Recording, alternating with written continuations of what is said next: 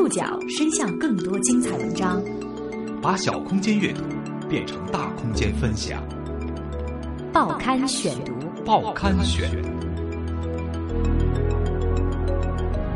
把小空间阅读变成大空间分享。欢迎各位收听今天的报刊选读，我是宋宇。今天为大家选读的文章综合了《中国新闻周刊》的系列报道，和大家一起来关注一下中国业主委员会发展史。如今，不少城市小区都有业主委员会，这个由业主代表组成的监督物业管理公司运作的民间性组织，已经成为小区自治的重要组成部分。作为自家小区的一份子，你肯定对小区物业有过不满。从电梯到停车位，再到各种权益，本以为可以求助业委会，但实际上并没有什么作用。中国最早的业主委员会是在什么状况下成立的呢？报刊选读今天为您讲述中国业主委员会发展史。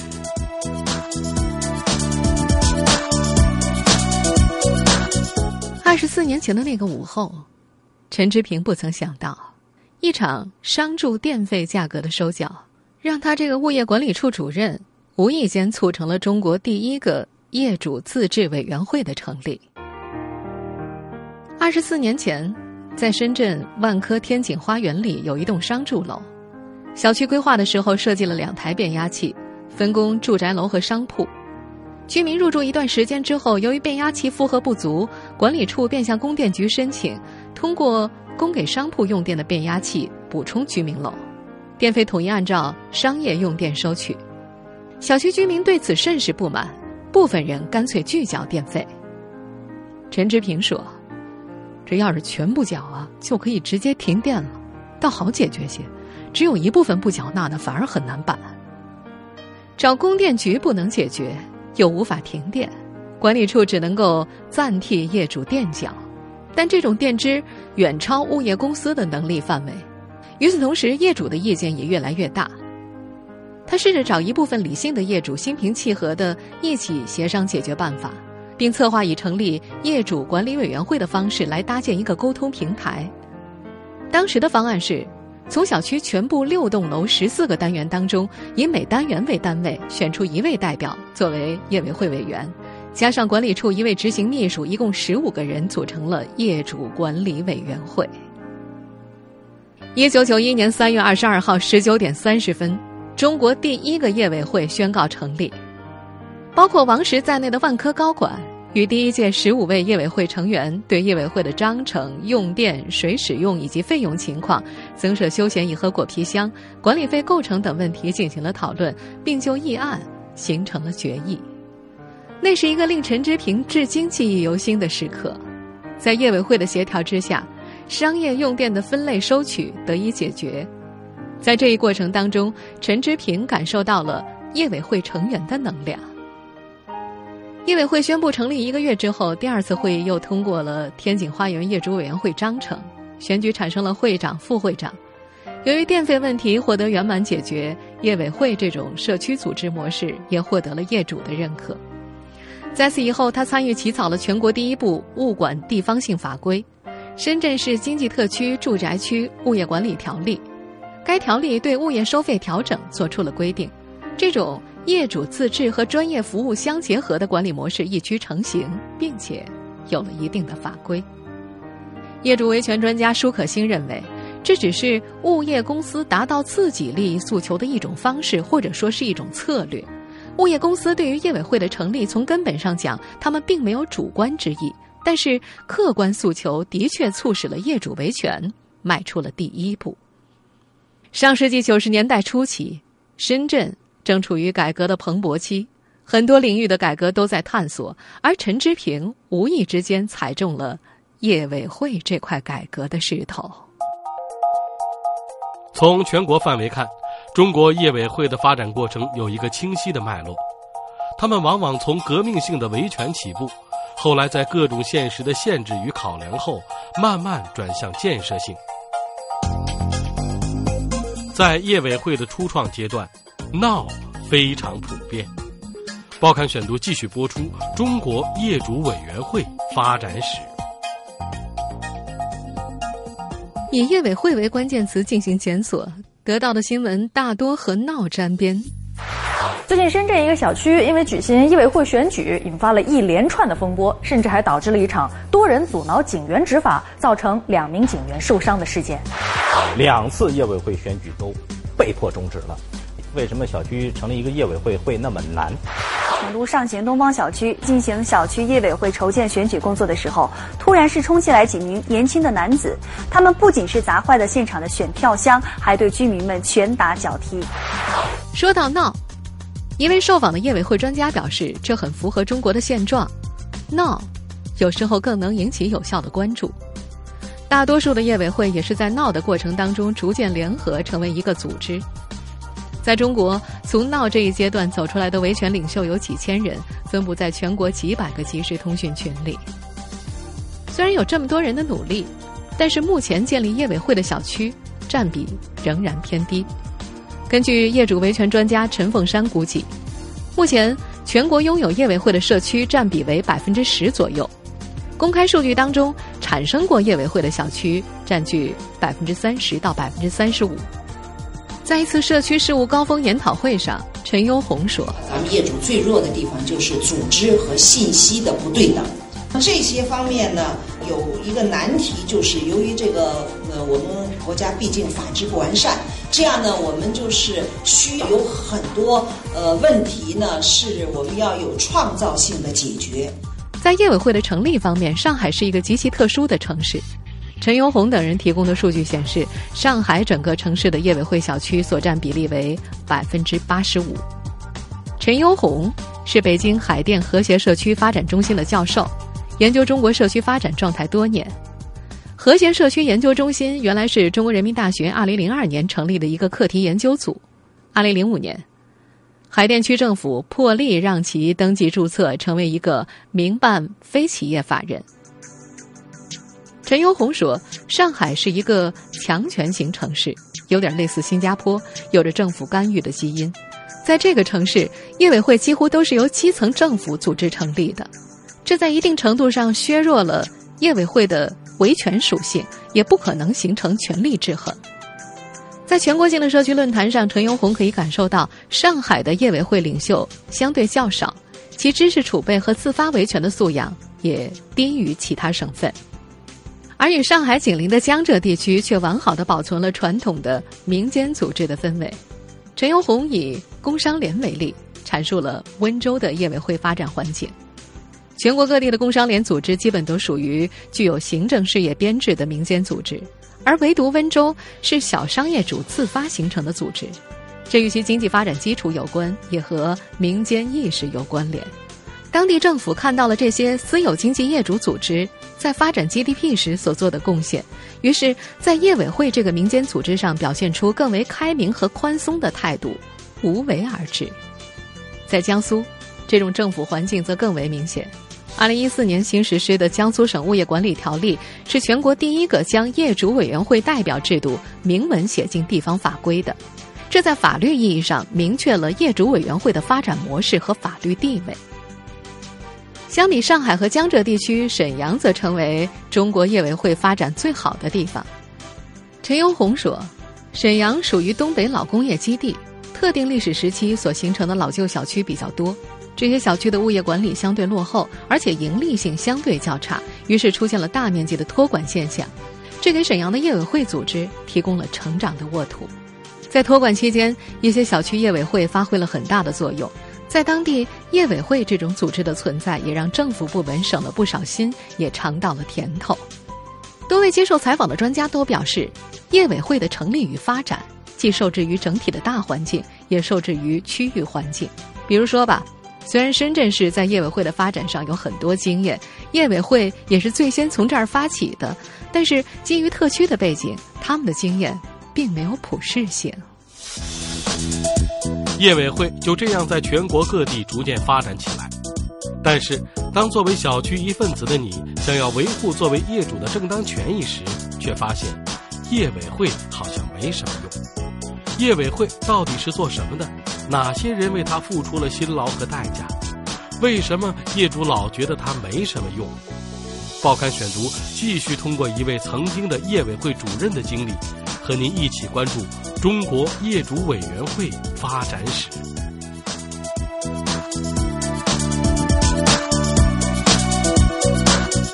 北京业委会圈子里边的话，我说过很多次，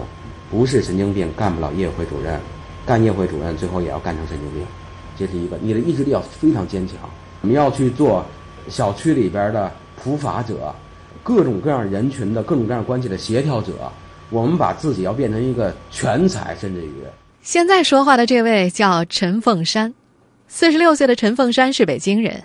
一九九一年毕业于中国人民大学中文系。做过八年的教师和五年记者，后来辞职创业，开过文化公司，还曾远赴深圳工作。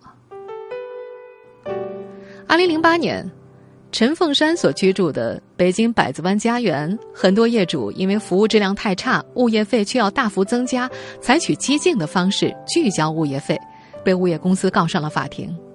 陈凤山担心矛盾激化出更大的乱子，就想到筹备业主委员会。得到了一些邻居的支持，他把小区论坛翻了一遍，发现从卖房的时候算起，百子湾已经有四波人准备筹建业委会，但最终都是以失败告终的。他分析，失败的两个原因主要是主张不明确，二是发起人没有深入到业主中间，讲清楚为什么要做这件事情。根据物业管理条例的规定，想要成立业主大会，需要征得半数以上户主的支持。为此，陈凤山每天到业主外出的必经之地四五九路公交站牌前，将一块大白板竖在地上征集签名。站的那个地方很显眼啊，和后来很多人就说站四九五车站那小伙子，戴眼镜那小伙子这么来说，大家都能够在这全天候的去看到说，哎，这个小伙子在这儿跟大家说，您支持成立业委会吧，您支持成立业委会吧，来，你签个名吧。啊，然后呢，你跟大家去讲这样的有什么好处？那段时间，他每天从早上七点站到晚上九点，中间回家吃两次饭，连续站了两个多月。就这样，从每天遭遇异样的目光，到业主们纷纷被感动。甚至于我印象很深，有阿姨会给我递矿泉水，还有阿姨会扶着我肩膀说：“小伙子，你要坚持住。”然后流眼泪。经过一年多的筹备期之后，二零一零年初。百子湾家园这个有着接近四千五百名业主的小区宣布业委会筹备成功，他当时征集到了两千五百多个签名，这是当时北京成立的最大的业主委员会。在筹备的过程当中，陈凤山瘦了二十多斤。非常高兴今天能看到这么多邻居来参加咱们百子湾家园首次业主大会筹备组业主代表推选会。业委会成立之后，他做了一件颇具影响力却让人费解的事情。他制定了百子湾家园业主大会议事规则，对业委会进行限权。这个议事规则规定，业委会只有执行权，却无审定权。征集百分之二十以上的签名授权，可以启动罢免程序。若有业主投诉业委会并且胜诉，诉讼费用将会由业委会办公经费来承担。当时曾经有传言称。百子湾业委会成员，特别是陈凤山，每个月可以拿到五千块的报酬。但是陈凤山说自己在这一过程当中，不仅分文未取，还为了全身心的投入业委会，拒绝了一份薪资万元左右的工作。业委会筹备的过程当中，四个核心发起人同时收到过恐吓短信，其中一个人的名字还被红笔写在了小区路边的变电箱上，上面写下了侮辱性的文字。二零一零年下半年，百子湾业委会制止了物业出租地下室人房的行为，由此多名业委会成员和志愿者遭遇到了人身攻击。陈凤山的门前被泼了大粪，摆放了骨灰盒，门上还曾被贴上了信封上写有凶宅的恐吓信。面对人身威胁，陈凤山没有畏惧，甚至还写好了遗书。他要想恐吓你的时候呢，无外乎你自己的命、你家里人的命、你的财产。呃，安全，也就是这些。那么这些短信里面都会有反应，所以我是有预感会承担风险和压力的，所以我很早就写了遗书。在多次与物业公司沟通无果之后，二零一零年下半年，百子湾家园业委会就是否更换物业公司一事组织业主大会。在开会的过程当中，会场突然来了一群身份不明的人，会场条幅被撕了。票箱被砸了。尽管遭遇到很大的阻力，但是在程凤山看来，业委会依然取得了不少成绩。一是小区降低了物业管理费，尽管他不认可这种做法，因为在高通货膨胀的情况之下降费太不合理。但是为了示好业主，物业公司主动将物业费降低了大约百分之二十到百分之三十。二是物业管理的状况有了很大的改善，卫生和安保质量大有提高。三是小区的单元门禁。全部更换了。业委会取得的成绩越大，往往就意味着遇到的阻力更大，因为它的发展往往是建立在触动既得利益者利益的基础之上。二零一三年，第一届百子湾家园业委会任期届满，原来的成员纷纷退出，却没有新人报名。就这样，仅仅存在三年的业委会夭折了。解散的时候，业委会一位副主任泪流满面，他不明白。自己一腔热血想为小区做点事情，怎么会换来这样的结果？与成立之初的激情相比，此时的程凤山也体会到了更多的无奈。他说：“如果有机会再组建业委会，他还会站出来。但是有个前提，那就是业主要一起努力，共同参与自治。没有大家的积极参与，那就没有办法共治。业主自己的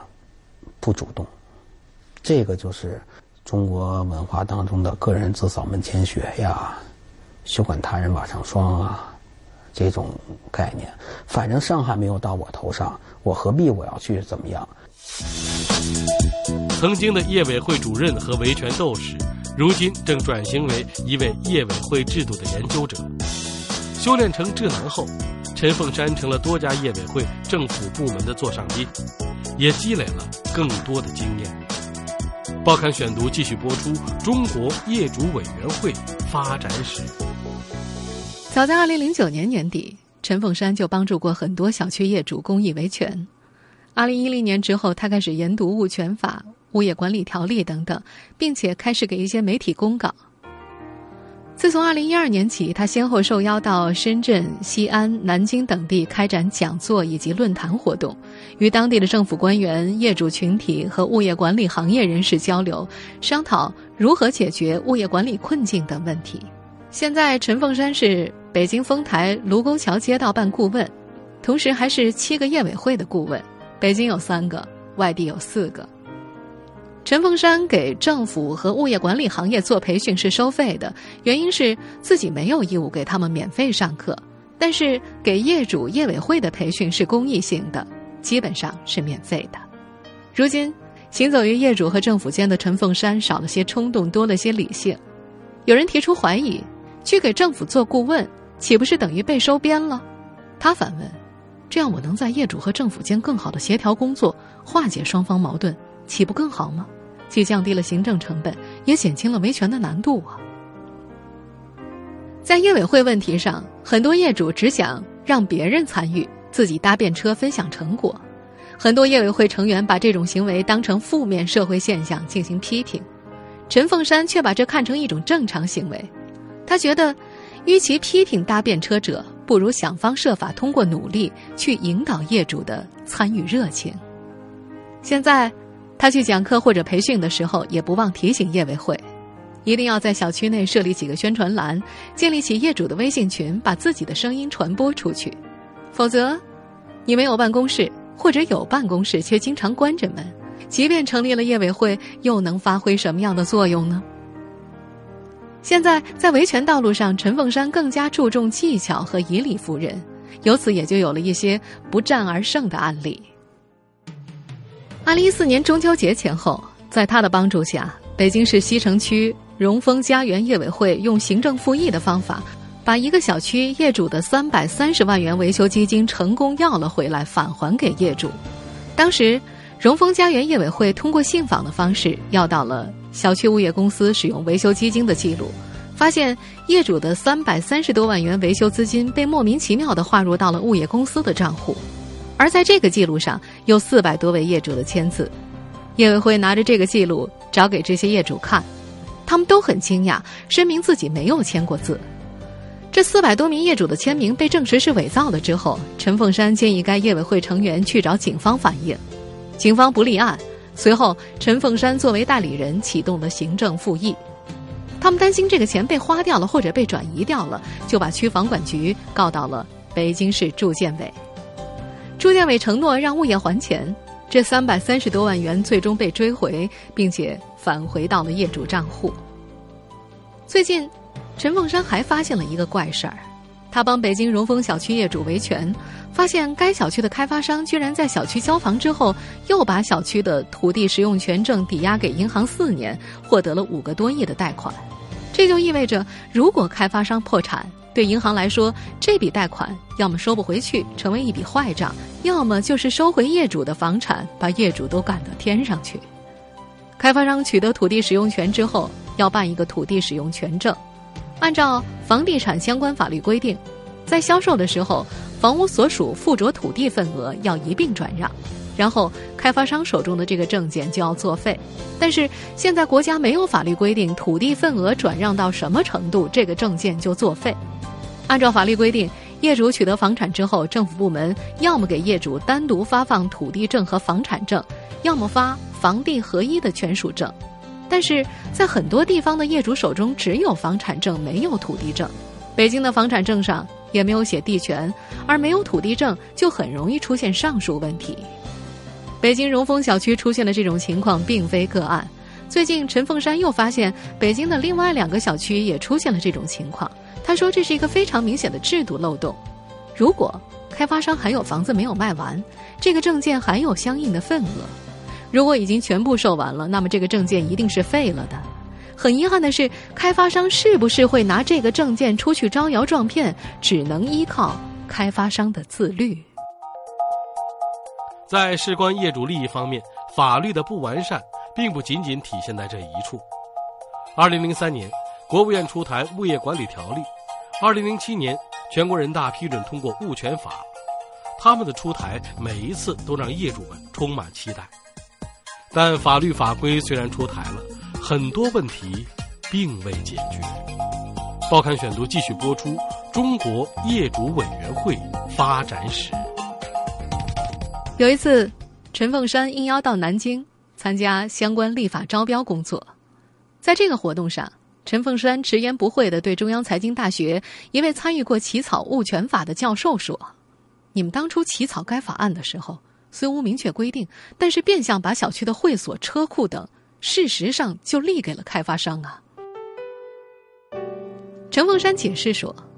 物权法规定，地面停车场。”电梯广告，包括小区的公共用房的出租收益属于全体业主，但是对一部分设施没有明确规定，比如规定小区的会所所有权由开发商和业主协商确定，但是在买房的时候，业主有权利协商吗？于是就出现了产权不明的法律背景之下，会所被开发商实际占有的情况。物业管理条例当中的前期物业管理制度规定，业主入住时。由开发商指定小区物业公司，在陈凤山看来，这个制度可谓是当代中国的一项伟大发明。就是当业主买完房子之后，他对于物业公司的聘任是没有权利的，是由开发商聘一个物业公司，然后再把聘的这个物业公司让你业主承认，跟他再单独签一个合同，这叫前期物业合同。这样的结果，实际上导致业主有几方面的受损：小区里的所有公共资源。被开发商跟物业公司给占用了，业主对公共资源没有掌握的权利。当业主遇到物业公司服务不到位的时候，他主张权利非常难。如此一来，在开发商的眼中，小区管理权是由开发商指定的物业公司来行使的，而不是让业主自治或者业主选择物业公司是有法可依的。在陈凤山看来，重视立法却忽视执法。是中国在建设法治社会当中的一个瓶颈。从法律层面上承认业主的权利，但在具体实施的过程当中又压制或者是剥夺了业主的权利，从而造成名义上业主当家，实际上却不能做主的荒唐现象。面对种种法律上的无可奈何，